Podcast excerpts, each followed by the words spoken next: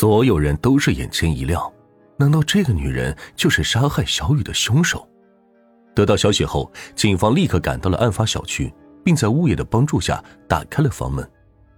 进去室内，一股腥臭味扑鼻而来，在厨房内，墙上、地上到处都有肉眼可见的点状血迹，厨房的角落里还放着一个大铁盆，里面是一滩鲜血，已经干涸发臭。根据调查，这个女人就是三月十二日从外地回来，三月十四日凌晨就又离开小区，再也没有回来。不管从哪儿说，她都有很大的作案嫌疑。现在证据就在眼前，专案组的警员们仿佛看到了胜利的曙光，赶紧取样检验，可结果却让人大跌眼镜。经过反复取样检验，满屋的血迹都是鸡血。一滴人血都没有发现。原来这个女人出差回来，第二天就约了几个闺蜜在家里吃饭，宰了一只鸡。吃完之后又出差了，忘记刷盆子了。邻居们半夜听到的咚咚声是她在剁鸡。既然是误会，专案组只得继续寻找线索破案。但没想到闹了这么一个乌龙了，接下来竟然又是接二连三的烟雾弹，案件破解迷雾重重。先是小雨的同学向学校反映，说他在小雨失踪后曾见过小雨。经过一番调查，发现是这个小孩在说谎，想要以此来引起大家的注意。然后是附近开发商的监控，拍到了一辆可疑的三轮车。这辆车在案发时间段出现，其车人包裹得严严实实，车上的东西用雨布盖着，车斗的空间足够藏得下一个孩子。费了九牛二虎之力，终于查找到了三轮车的主人。遗憾的是，他是一个专业毛贼，偷空调外机、铝合金门窗等。做贼心虚，所以整天遮遮掩掩。虽然历经失败，但大家并不气馁。搜集到的几百条破案线索，专案组对他们也是逐一排查、筛选、抽丝剥茧，最后有两条线索交织，指向了一个地方。第一个线索就是魔法店老板看到的那个女人，到底有什么特征？为什么他们明明说看到了，对那个女人的特征却说不出个所以然来？第二个线索是，调查员从学校里得来的，在三月十一日周五的时候，小雨曾跟同学炫耀说：“下周一我给你带个好东西，肯定能把你吓一跳，可好玩了。”小雨的妈妈还说，小雨最近迷上了一个玩具。还一直问他要钱，但小雨并没有单独去逛过超市玩具店，这也就只有家门口那个哈利波特魔法玩具店，他经常去那儿玩。这个好玩的东西究竟是什么？有没有可能是什么魔法玩具？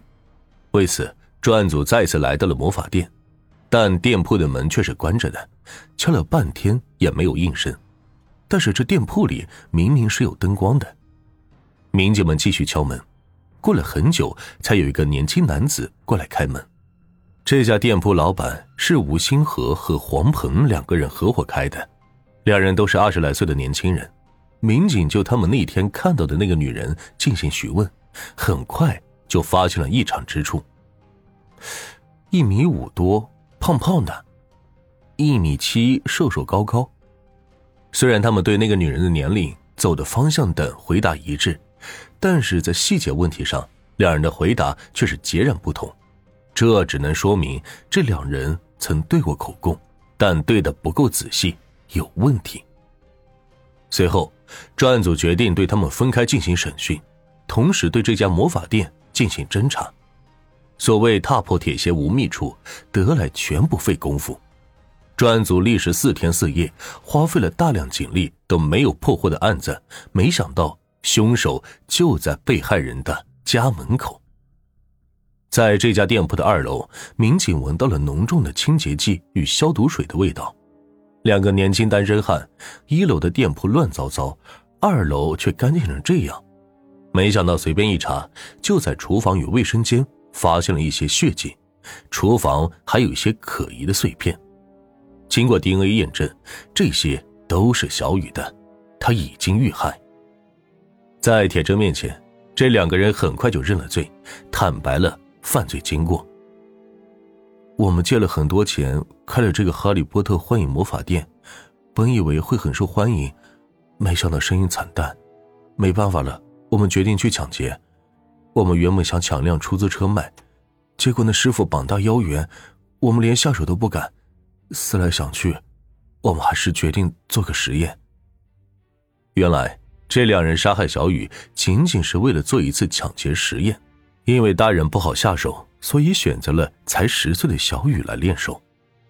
三月十三日下午，小雨到他们店铺里来玩，这两人就拿出了一根类似于电警棍的哈利波特魔法棒，说是给小雨玩新玩具，趁机是电了他一下。就在小雨喊痛的时候，一个捂着嘴，另一个拿锤子敲头，小雨很快就被他们杀死了。为了分散警方的注意力。两人将小雨的手掌放在电饭锅里煮了之后，埋在了附近商业街的草地与绿化带里。其他的碎块被他们带到了温岭大溪，分散抛掷在了小山坡的竹林里和坟地里以及垃圾箱里。这次，那只小黑狗又立了大功。专案组让他与警犬一起参与寻找，在嫌犯的带领和小黑狗的指认下，小雨的身体被全部找回安葬。就这样。案件告破，事情的前因后果却令人唏嘘。一只小黑狗尚能感激投喂之情，不辞劳苦的报恩，而两个四肢健全的年轻人，不说想办法走正路赚钱，却仅以一个做试验的目的，就残忍的杀害了与他们相熟的男童，轻易的毁灭了一个家庭。他们如此禽兽不如，自然会受到法律的严惩。